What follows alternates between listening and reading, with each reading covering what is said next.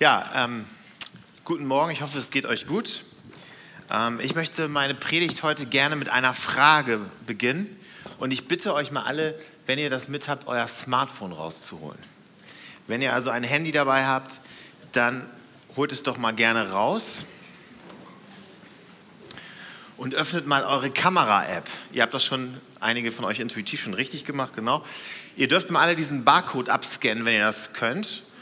Falls das zu weit entfernt ist, muss man die Zoom-Funktion benutzen, dann öffnet sich eine Internetseite. Und dann gelangt ihr auf die Frage, wie geht es dir? Und wenn du magst, wenn du möchtest, dann darfst du einmal diesen Schieberegler nach rechts oder nach links schieben, je nachdem, wie es dir heute geht. Null ist nicht so gut, zehn ist richtig top.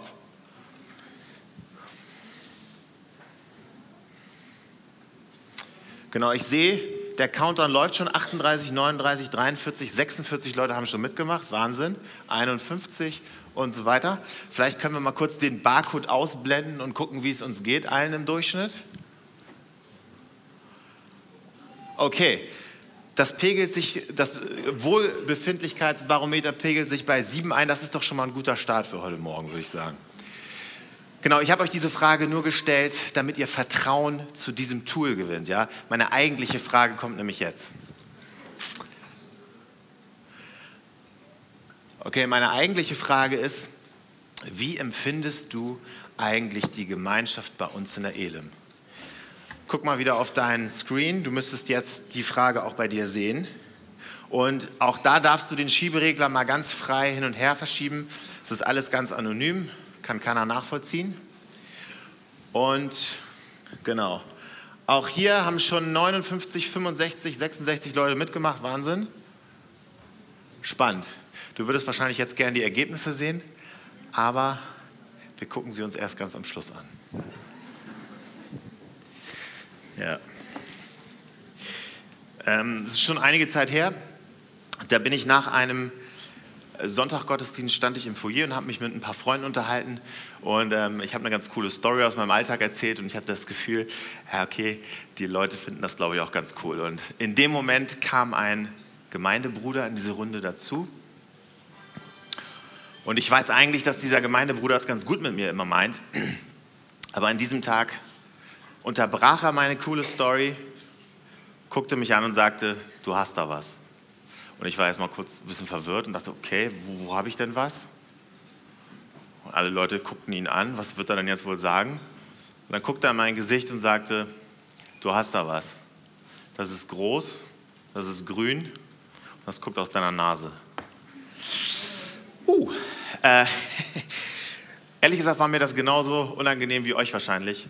Ähm, und wir haben in den letzten Wochen haben wir über die Predigtserie gesprochen, Gott wirkt Neues. Gott wirkt Neues in deinem Kalender, Gott wirkt Neues in deinem Gebet und Gott wirkt auch Neues in unserer Gemeinde. Und ich weiß nicht, vielleicht hast du das als eine ermutigende Zeit wahrgenommen. Gott möchte uns also ermutigen. Aber wie gehst du eigentlich mit Ermahnung um? Wie gehst du damit um, wenn Gott, von dem wir immer erwarten, dass er uns immer motiviert und dass er uns ermutigt, wenn dieser Gott auch einmal etwas Kritisches sagt?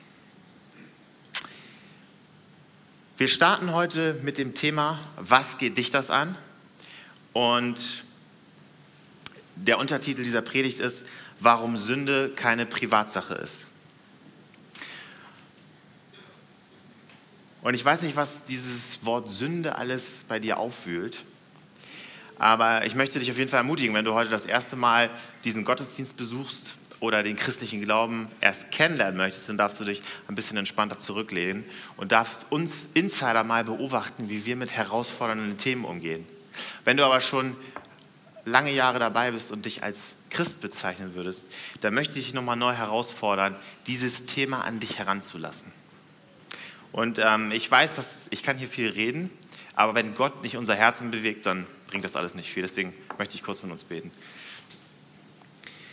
Ich danke dir, Gott, dafür, dass du heute hier bist. Ich danke dir dafür, dass du uns kennst und dass du Gutes mit unserem Leben vorhast. Und ich bete, dass du heute unser Herz ansprichst, dass du uns berührst und dass wir aus dem Gottesdienst nicht nur mit einer weiteren Information, mit einer weiteren Predigt rausgehen, sondern dass wir wirklich heute erleben, dass du auch ein Stück weit unser Herz verändern kannst. Dankeschön. Amen. Bei uns in der Gemeinde haben wir Kleingruppen. Das sind so Orte, wo man sich trifft, um mit Leuten über den Glauben zu sprechen, über seinen Alltag zu sprechen, auch über seine Herausforderungen. Und ich erinnere mich, das war vor einigen Jahren, da saß ich in dieser Kleingruppe und wir hatten gegessen, wir hatten schon geredet. Und ganz am Schluss spitzte sich so eine Diskussion zu. Und ich hatte so auf der linken Seite wahrgenommen, da saß ein Mann, der hatte die ähnliche Herausforderung scheinbar wie ich. Und ich wollte das in der großen Gruppe nicht ansprechen, hatte mir vorgenommen, wenn der Abend zu Ende ist, dann bei der Garderobe, da passt du ihn ab und dann redest du mit ihm darüber. Und ich habe allen meinen Mut zusammengenommen und habe in der Garderobe auf ihn gewartet und habe ihn angesprochen und gesagt, Mensch, ich habe vorhin gemerkt, du hast das ähnliche Problem, die ähnliche Herausforderung wie ich. Wollen wir irgendwie darüber reden, darüber beten? Und ich war eigentlich ganz offen und ganz vorsichtig, aber scheinbar hatte ich eine Grenze überschritten. Seine Reaktion war nämlich, er guckte mich an und sagte, und wenn schon, was geht dich das an? Und ich war ehrlich gesagt erstmal total verwirrt und dachte, okay, war das jetzt so schlimm? Ich weiß nicht, wie es dir geht, aber wenn es kritisch wird, wenn es an deinen Markt geht, dann gehen wir häufig, dann gehen wir häufig in die Abwehrhaltung. Und ich weiß nicht, wie es dir geht, aber dieser folgende Bibelvers, den wir jetzt mal lesen, der hat mich richtig rausgefordert. 1. Johannes 1, 5, Vers 7. Die Botschaft, die wir von Jesus Christus empfangen haben und die wir an euch weitergeben, lautet, Gott ist Licht. Bei ihm gibt es nicht die geringste Spur von Finsternis. Wenn wir behaupten, mit Gott verbunden zu sein, in Wirklichkeit aber in der Finsternis leben, dann lügen wir und unser Verhalten steht im Widerspruch zur Wahrheit. Wenn wir jedoch im Licht leben, so wie Gott im Licht ist, sind wir miteinander verbunden und das Blut Jesu, seines Sohnes, reinigt uns von aller Sünde. Wenn wir behaupten, ohne Sünde zu sein, betrügen wir uns selbst und verschließen uns der Wahrheit. Doch wenn wir unsere Sünden bekennen, erweist Gott sich als treu und gerecht er vergibt uns unsere Sünden und reinigt uns von allem Unrecht, was wir begangen haben. Und abschließend, wenn wir behaupten, wir hätten nicht gesündigt, machen wir Gott zum Lügner und geben seinem Wort keinen Raum in unserem Leben. Also Vers 5 finde ich ja noch ganz ermutigend. Gott ist Licht und bei ihm gibt es nicht die geringste Spur von Finsternis. Den Spruch würde ich mir ehrlich gesagt sogar in mein Arbeitsbüro aufhängen, da hätte ich kein Problem mit. Aber guck dir mal den nächsten Vers an, Vers 6. Da wird uns vorgeworfen, dass wir Lügner sind. Wenn wir behaupten, mit Gott verbunden zu sein, in Wirklichkeit aber in der Finsternis leben, dann lügen wir. Und Vers 8 wird noch schlimmer. Da behauptet dieser Johannes, der diesen Brief geschrieben hat, dass wir scheinbar behaupten, ohne Sünde zu sein. Wenn wir behaupten, ohne Sünde zu sein, betrügen wir uns selbst. Bei aller Liebe, Johannes. Jetzt gehst du aber ganz schön krass mit uns ins Gericht, oder? ich weiß nicht, ich habe das, als ich den Vers gelesen habe, auch so gedacht, was, was, was soll mir das jetzt alles sagen? Und ich habe mir den ganzen Johannesbrief mal angeguckt und dieser Johannes ist hochmotiviert, fast schon übermotiviert. In den normalen Briefen im Neuen Testament, in der Bibel, fängt man eigentlich immer erst mit einer Begrüßung an. Ne? Liebe Brüder, ich möchte euch mitteilen und so weiter. Und der kommt gleich zum Punkt, der geht gleich auf die Zehen und schreibt in 1. Johannes 1, Vers 4, wir schreiben euch diesen Brief, damit wir alle, ihr und wir, Komma, die Freude, die Gott uns schenkt, in ihrer ganzen Fülle erleben. Das heißt also, vielleicht hilft uns das zum Verständnis. Dieser ganze Abschnitt, den wir gleich nochmal durchgehen werden, soll uns kritisieren, ja, aber der Kontext, der Rahmen, der, der übergeordnete Handlungsrahmen ist, dass Gott uns Freude schenken möchte. Und ich bin immer sehr vergesslich und brauche immer Bilder, um mir Sachen zu merken. Deswegen, ich habe dir einen Bilderrahmen mitgebracht. Okay? Das heißt, der Rahmen, der, der Bereich, in dem wir hier unterwegs sind, ist die Freude Gottes. Also der Rahmen ist die Freude. Das war sehr zaghaft, aber vielen Dank. Ich habe mal gehört, man soll das so machen, dass man das Publikum ab und zu fragt, damit man merkt, ob die denn noch da sind. Also ihr seid scheinbar noch da, das freut mich. Genau, also in, dieser, in diesem Kontext, in dieser Freude, lass uns mal die nächsten Verse angucken. Also nochmal in Vers 5. Die Botschaft, die wir von Jesus Christus empfangen haben und die wir an euch weitergeben, lautet, Gott ist Licht und bei ihm gibt es nicht die geringste Spur von Finsternis.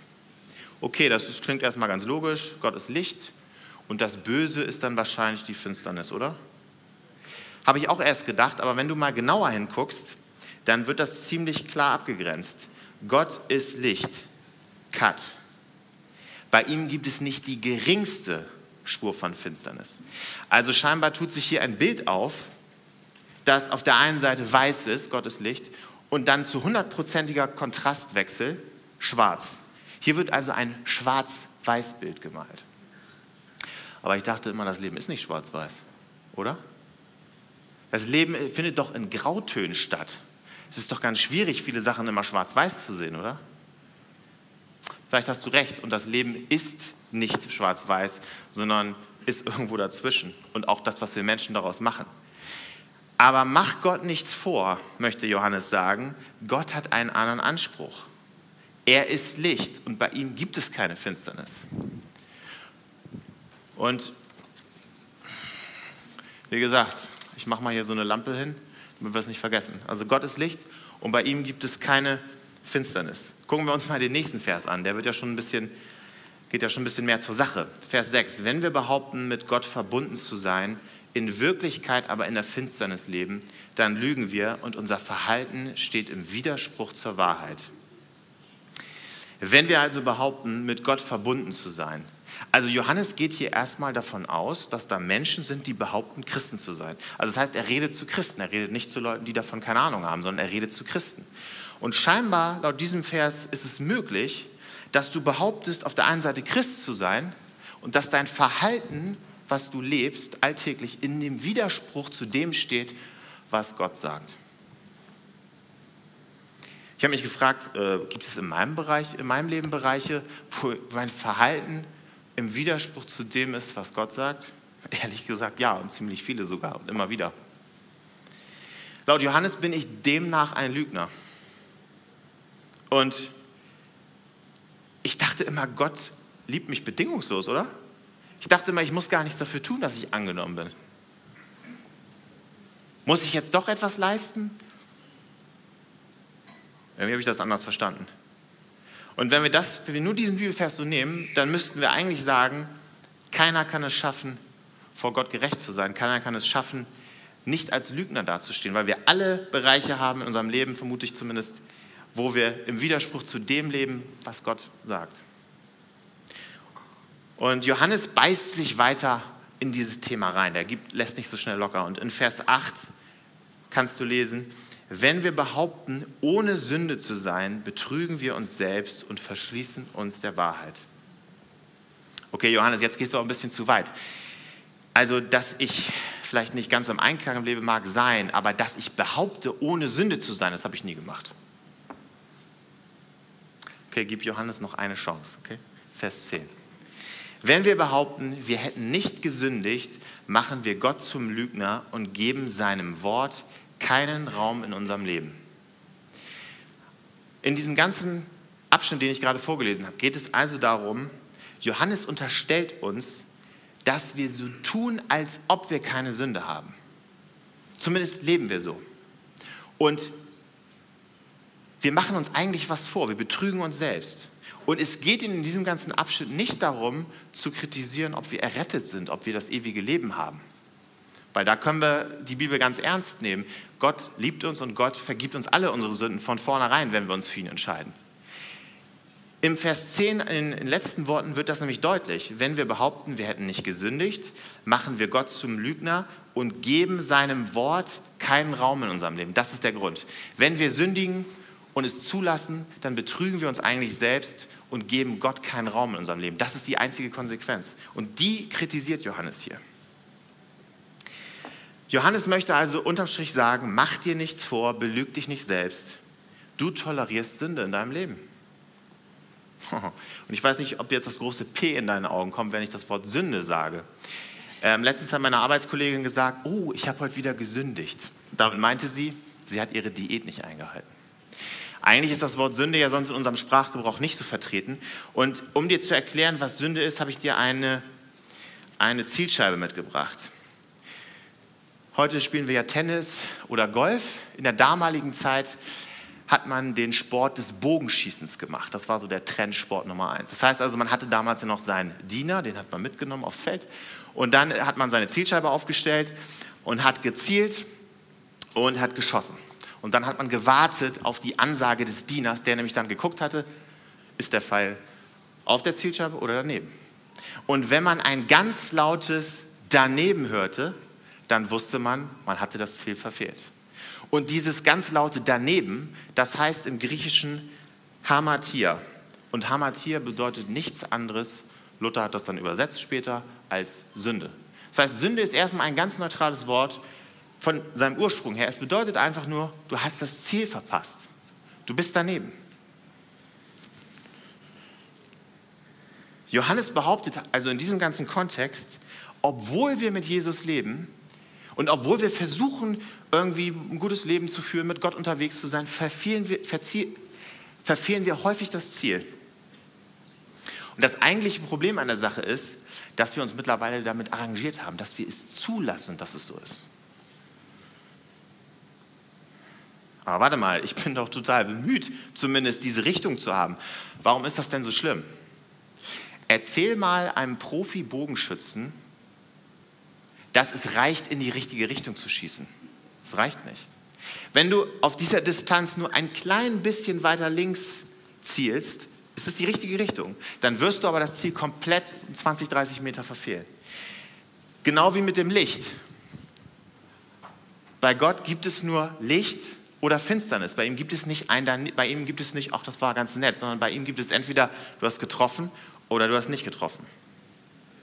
Und die Bibel ist hier ziemlich klar und ähm, teilt uns in seiner Gesamtheit mit, was es bedeutet, Gottes Ziele für unser Leben zu erreichen. Gott hat in der Bibel bestimmte Werte und bestimmte Sachen vorgegeben, wo er sagt, dass, wenn du das machst, dann erreichst du das Ziel, weil er es gut mit uns meint.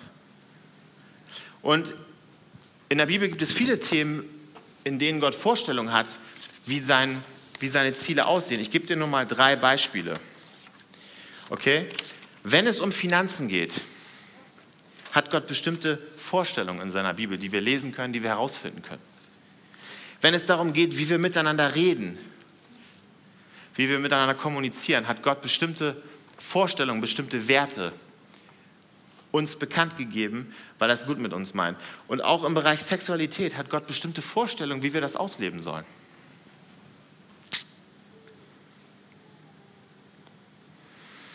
Ja, und jetzt sagst du dir vielleicht, ganz ehrlich, Mag sein, dass es in der Bibel viele Sachen gibt, aber guck dir doch mal bitte meine letzte Steuererklärung an. Also, ich muss ja auch irgendwo gucken, wo ich bleibe, oder? Also bei meiner letzten Steuererklärung, diese Pauschale für die Mehrkilometer, die musste ich einfach noch dazufügen. Das machen doch alle, oder? Das ist doch keine Sünde, das ist doch kein Problem. Und ich muss ganz ehrlich sagen, ich habe das gemacht mit der Maus und geklickt und so und ich hatte dabei ein gutes Gefühl. Das war doch nicht schlimm, oder? Und als ich letztens einen Strafzettel bekommen habe und ewig mit dem Wächter rumdiskutiert habe, ganz ehrlich, natürlich habe ich nicht ganz die Wahrheit erzählt. Aber hast du mal überlegt, wie teuer mich das gekommen hätte, wenn ich da wirklich ganz ehrlich gewesen wäre? Ja, und im Bereich Sexualität mir ab und zu mal im Internet ein Porno anzugucken, na und? Ich habe doch auch meine Bedürfnisse.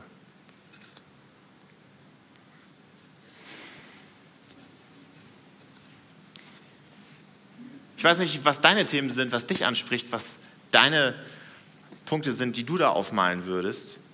Aber anhand dieses Beispiels merkst du vielleicht, wenn es um solche Themen geht, sind wir ganz schnell in der Rechtfertigungshaltung. Wir versuchen uns ganz schnell zu rechtfertigen. Ich musste doch und ich musste doch Geld sparen und ich musste jenes und solches. Und wir sind ganz schnell in der Position, dass wir uns rechtfertigen, dass wir etwas leisten müssen, dass wir irgendwie vor Gott Wiedergutmachung brauchen und etwas büßen müssen. Aber und jetzt brauche ich nochmal euren Support. Der ganze Bibelvers, in dem wir uns bewegen, dieser Rahmen, der hier gemalt ist, ist immer noch die Freude. Das heißt, Gott möchte uns Freude schenken in unserem Leben. Es geht ihm gar nicht darum, dass er uns irgendwie verurteilen möchte, sondern er möchte uns Freude, mehr Fülle schenken. Und deswegen hat er bestimmte Vorstellungen. Und ich weiß nicht ganz, wenn du mal ganz ehrlich zu dir selbst bist, vielleicht ist dein kleiner Steuertrick, den du angewandt hast, Vielleicht ist das nur ein Zeichen, dass du Gott nicht wirklich vertraust im Thema Finanzen. Vielleicht. Und dass du letztens eine kleine Notlüge dazwischen geschoben hast. Vielleicht ist das doch einfach nur ein Zeichen, dass dir eigentlich der Mut fehlt, mal die Wahrheit zu sagen. Und wenn du mal ganz ehrlich zu dir selbst bist, vielleicht sind deine Ausflüchte im Internet nicht nur einmal oder zweimal passiert, sondern du müsstest dir eigentlich zugestehen, Mensch, ich bin echt süchtig. Ich weiß nicht, was deine Themen sind, aber ich hoffe, dass du das Herz von Johannes, das Herz von Gott, das Herz aus der Bibel verstanden hast. Es geht nicht darum, dich zu verurteilen, sondern es geht darum, dass du mehr Freude erleben kannst. Und jetzt fragst du dich vielleicht, ja gut, ehrlich gesagt, ein paar Themen habe ich auch, ja. Und ich habe da ab und zu auch schon mal versucht, das irgendwie in den Griff zu kriegen, aber irgendwie so richtig nachhaltig kriege ich das nicht hin und ich lebe damit halt irgendwie so. Wie kriege ich das denn also hin? Und jetzt wechseln wir mal wieder zu unserem Bibelvers. In Vers 7 steht, wenn wir jedoch im Licht leben, so wie Gott im Licht ist, sind wir miteinander verbunden und das Blut Jesu, seines Sohnes, reinigt uns von aller Sünde. Das heißt also, wenn wir im Licht leben, ja gut, meine Sünden, ab und zu rede ich schon mal mit Gott darüber, ab und zu bete ich abends vorm Einschlafen und sage, okay Gott, das tut mir leid. Aber irgendwie merke ich trotzdem, dass es manchmal nicht richtig weggeht, dass ich damit schon seit Jahren zu tun habe. Was kann ich denn machen?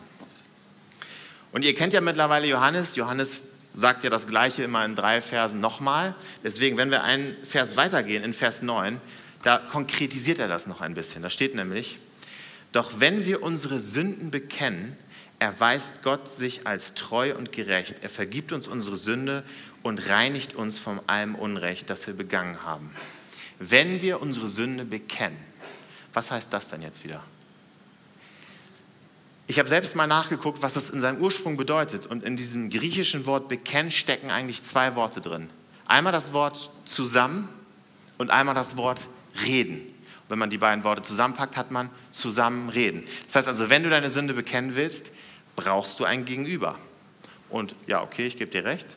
Gott ist auch ein Gegenüber, wenn du das so sehen willst. Und wenn du betest, hast du auch ein Gegenüber und kannst vor Gott auch die Sünde bekennen. Aber dieser Kontext dieses Bibelverses und auch die praktische Erfahrung zeigen, dass du die Macht der Sünde, die du vielleicht hast, die durchbrichst du eigentlich erst, wenn du es vor einer Person, vor einem menschlichen Wesen bekennst, mit jemand darüber zusammen redest und vielleicht auch beten kannst. Ich äh, darf einmal Philipp nach vorne bitten, ein guter Freund von mir. Ich habe Philipp äh, bei uns hier auch in der Gemeinde kennengelernt und wir sind jetzt schon einige Jahre gut befreundet. Und Philipp steht heute nicht als Philipp hier, sondern repräsentiert eine Person in dieser Gemeinde. Also, ich habe diese Person, ich nenne ihn heute mal Philipp, habe ich vor einiger Zeit kennengelernt und ja, wir haben uns gut verstanden, wir sind ab und zu mal essen gegangen, genau. Und ähm, ja, wir hatten irgendwie eine gute Zeit und wir haben auch zusammen in der Gemeinde zusammengearbeitet und das hat natürlich unsere Beziehung nochmal wieder weiter gestärkt.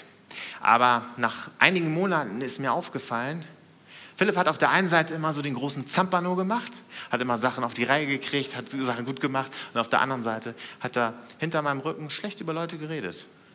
Und am Anfang habe ich das nur so ab und zu mal beobachtet und nach einer bestimmten Zeit ist mir das richtig, habe ich mich richtig darüber aufgeregt. Das war mir richtig, das hat mich richtig angekotzt, Entschuldigung.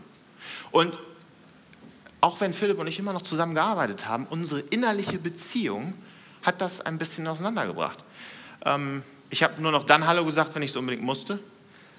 Ich war nur noch dann freundlich, wenn ich es unbedingt musste. Und ich hätte das so weitermachen können. Ich hätte auch in der Elim hier weiterarbeiten können in dieser, in, diesem, in dieser Situation. Aber ich habe irgendwann nach einer gewissen Zeit gemerkt, das ist nicht okay. Das ist eigentlich Sünde, das ist eigentlich Zielverfehlung. Gott hat was anderes vor. Und ich habe mich dann irgendwann entschlossen, mit Philipp zu reden. Und ich bin dann auf ihn zugegangen und es ist mir echt schwer gefallen. Ähm, und ich weiß nicht, wie es Philipp damit ging, aber er hat sich auch vielleicht gewundert, warum ich jetzt auf ihn zukomme. Und ich habe mit Philipp geredet und habe gesagt, Philipp, du, ich habe in letzter Zeit ganz viel Schlechtes über dich gedacht. Und weil ich das und das beobachtet habe, und es tut mir leid. So, ich habe da irgendwie, in meinem Kopf sind so viele Gedanken. Und ist es mir leicht gefallen, das zu machen? Nein. Habe ich Philipp vielleicht sogar verletzt? Ja, weil das hätte er nie von mir gedacht, dass ich sowas für ihn denke. Aber will dir etwas sagen. Indem ich diese Sünde, das, was mich hindert, auch mit Gott in Gemeinschaft zu kommen, wenn ich das in Beziehung bringe, einer Person bekenne, in diesem Fall betraf es selber auch Philipp, wenn ich das tue, dann hat die Sünde ab diesem Tag, wo du das gemacht hast, keine Macht mehr über dich. Und ich sage dir, als ich mit Philipp so ein Gespräch geführt hatte, ging es mir einerseits von Schlag zu Schlag auf einmal besser. Ich hatte dieses Gedankenchaos in meinem Kopf gar nicht mehr, weil Philipp hatte das aufgeklärt, warum das so und so gewesen ist.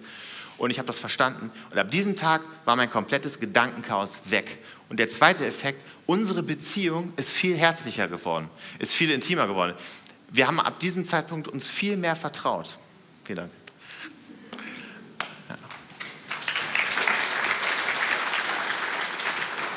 Und das ist eigentlich so mein Punkt. Wenn du diesen Schritt gehst und Sünde nicht mehr deine Privatsache sein lässt, wenn du dich entscheidest, wow, ich möchte diese Freude von Gott erleben, ich möchte diese Fülle in meinem Leben haben, dann möchte Johannes uns darauf hinweisen, wow, es kann so viel passieren in unserem eigenen Leben, wenn wir einen Schritt gehen und sagen, sorry, es tut mir leid, ich habe hier falsch gedacht. Oder wenn du zu deinem Partner gehst und sagst, hey, ich habe schon seit Wochen irgendwie eine nette Arbeitskollegin, die sieht irgendwie ganz toll aus und es fällt mir total schwer, aber diese Sache in meinem Kopf, die macht mich verrückt und die gewinnt so viel Raum, dass sie vielleicht auch unsere Ehe gefährden kann. Ich weiß nicht, jeder von euch hat vielleicht Punkte, die ihn in diesem Punkt ansprechen. Ich kann dir nur eins sagen, wenn du für dich deine Sünde in die Hand nimmst und sagst, okay, ich belüge mich nicht mehr selbst, das ist doch eigentlich ein Problem, ja. Und wenn du den Mut fasst und sagst, ich bringe das jetzt in Beziehung, das kann ein guter Freund sein oder vielleicht jemand aus der Gemeinde, aus deiner Kleingruppe, vielleicht betrifft es auch eine Person hier in der Gemeinde, dann kannst du auch direkt dahin gehen. Aber trau dich und mach das, weil ich sag dir, es befreit dich Steht ja auch in unserem Bibelvers. Jesus vergibt dir dann deine Sünden. Jesus reinigt dich. Jesus, Jesus macht dich heil. Und der zweite Effekt, du bekommst eine so krasse Tiefendimension in deiner Gemeinschaft. Und ich habe dich ganz am Anfang gefragt, wie bewertest du die Gemeinschaft in der, äh, die, die Gemeinschaft in der Elim hier? Und ich gucke mal ganz kurz nach hinten und warte auf unsere Ergebnisse. Genau, insgesamt haben 124 Leute mitgemacht und vielen Dank an die Technik. Insgesamt habt ihr gesagt, wir bewerten die Gemeinschaft hier in der Elim auf einer Skala von 0 bis 10 bei 6,7. Das ist schon besser als der Durchschnitt. Und ich weiß nicht, wie es dir damit gegangen ist, als du diese Frage beantwortet hast. Vielleicht hast du gedacht, oh, die Gemeinschaft hier in der Elim ist ja so anonym, ist so groß und momentan haben die ja sogar Schwierigkeiten. Man müsste das und das ändern und die Strukturen und so. Und wenn du das gedacht hast, ich verstehe dich 100 Prozent. Ich habe genau solche Gedanken manchmal. Aber weißt du was? Dieser Bibelvers und dieser Vers heute von Johannes hat mir selber auch nochmal gezeigt, die wirklich intime Gemeinschaft, die sich Gott vorstellt, unter uns Christen, die entsteht nicht, wenn du Strukturen veränderst. Die entsteht nicht, wenn du Sachen anders machst, wenn du die Musik lauter machst, wenn du das Licht schöner machst. Da entsteht keine echte Gemeinschaft, sondern die echte Gemeinschaft zwischen uns Christen entsteht, wenn jeder einzelne von uns das, was ihn von Gott trennt und auch von Menschen trennt, wenn er das jemanden bekennt, wenn er das in Beziehung mit jemandem bringt. Und das hat jetzt zwischen mir und Philipp angefangen. Stell dir vor, Philipp redet mit seiner Frau und bekennt irgendwelche Sachen und die Gemeinschaft wird verfestigt. Lea redet mit ihrer Freundin Miriam und Miriam erlebt auf einmal, wow, so eine Gemeinschaft hatte sie noch nie mit Lea gehabt. Wenn du dir das vorstellst, was alles passieren kann, wenn jeder einzelne von uns anfängt. Und ich sage dir ganz ehrlich, du wirst, wenn wir in einem Jahr nochmal diese Befragung machen und jeder von uns geht einen Schritt weiter an diesem Punkt, dann wirst du bei dieser Befragung einen Unterschied feststellen. Weil die Gemeinschaft kannst du spüren. Wenn, wenn du in, deinem, in deiner Einzelbeziehung deine Beziehung verbesserst, die Gemeinschaft stärkst, dann wird das auch die gesamte Kultur der Gemeinde verändern. Das ist automatisch so. Und Menschen, die von draußen an, reinkommen zu uns, die finden es vielleicht ganz nett, wenn hier ein blaues Licht ist und wenn die Musik stimmt. Aber was sie eigentlich interessiert, was sie eigentlich überzeugt, ist die Gemeinschaft, die wir untereinander haben. Und ähm, ich möchte diesen Moment einfach nutzen, wenn du für dich sagst, okay, vielleicht hat er, dieser Johannes, recht. dann möchte ich diese Chance einfach nutzen und dir drei Fragen stellen nochmal zum Abschluss. Wenn du dein Handy noch draußen hast, dann nutze es gerne, wenn du dir Notizen machen möchtest oder wenn du sonst einen Zettel hast, nimm ihn dir auch gerne. Ich möchte dir nochmal drei Fragen stellen und möchte dich einladen, dass du sie hier, jetzt und live beantworten kannst. Sie werden nicht irgendwo gepostet, sondern es geht nur um dich und Gott. Meine erste Frage ist, mit welchen Freunden kannst du wirklich ehrlich werden? Schreib dir das doch mal konkret auf, zwei, drei Namen, einfach mal so spontan. Mit welchen Freunden, die du hast, kannst du wirklich ehrlich sein? Meine 20 Bekannten, die ich alle habe oder mehr, die verringern sich auf einmal ganz schnell. Ich habe nur noch vier, fünf Leute, mit denen ich wirklich ehrlich sein kann. Ich weiß nicht, wie es dir geht. Hast du Leute, die, mit denen du ehrlich sein kannst? Schreib dir mal diese Namen konkret jetzt auf.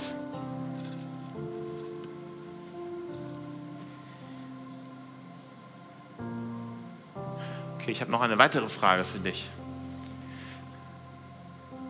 Und die Frage ist schon ein bisschen herausfordernder. Mit welcher Sünde kämpfst du? Wir haben heute gelernt, dass Sünde erstmal gar nichts Negatives ist, sondern einfach nur Zielverfehlung heißt. Mit, welchem, mit welcher Sache kämpfst du?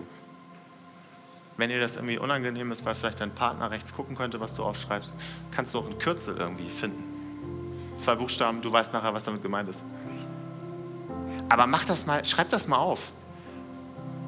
Weil ich kenne das auch, man sitzt jetzt hier in der Gemeinde, der Klavierspieler spielt schöne Musik, man denkt, ach, wie toll. Und dann geht man raus und alles ist weg. Dann arbeitet man wieder am Montag, alles ist weg. Und man macht das nicht, was man sich hier vorgenommen hat zu machen. Ich kenne das auch. Deswegen schreib dir mal auf, wo hast du wirklich Struggle? Womit kämpfst du? Was ist dein Punkt? Ja, wenn du jetzt denkst, das kann ich doch nicht schreiben, sorry, ey, das, ach, nee, komm, mach das mal, schreib das mal. Sei mal mutig. Schreib das mal auf, was, dich, was dir so viel Kopfschmerzen macht, sagt man so schön. Und ich möchte dich in meiner dritten Frage, möchte ich einladen, dass du dich festlegst. Du hast jetzt in der ersten Frage aufgeschrieben, welche Freunde du hast, potenziell, mit denen du ehrlich sein kannst.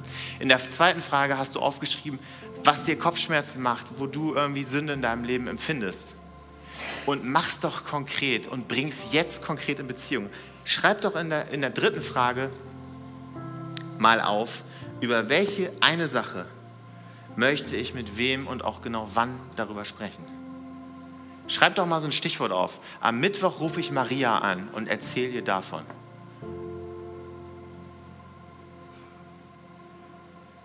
Am Donnerstag fahre ich zu Peter und sage ihm mal die Wahrheit.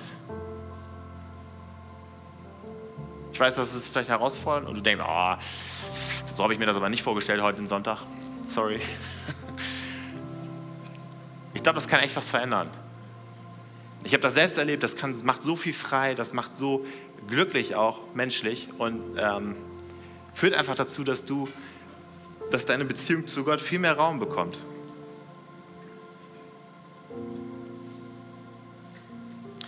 Okay.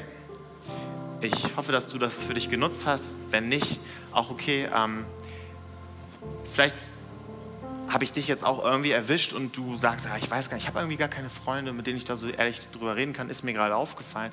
Das ist auch gar kein Problem. So, wir möchten ja hier in der Gemeinde auch ein, eine Plattform, einen Raum darstellen, wo du auch über solche Sachen mit uns reden kannst. Deswegen werden die Beta am Schluss auch noch hier zur Verfügung stehen. Wenn du da das, was dich bewegt, irgendwie in Beziehung bringen möchtest, dann kannst du das auch gerne hier machen.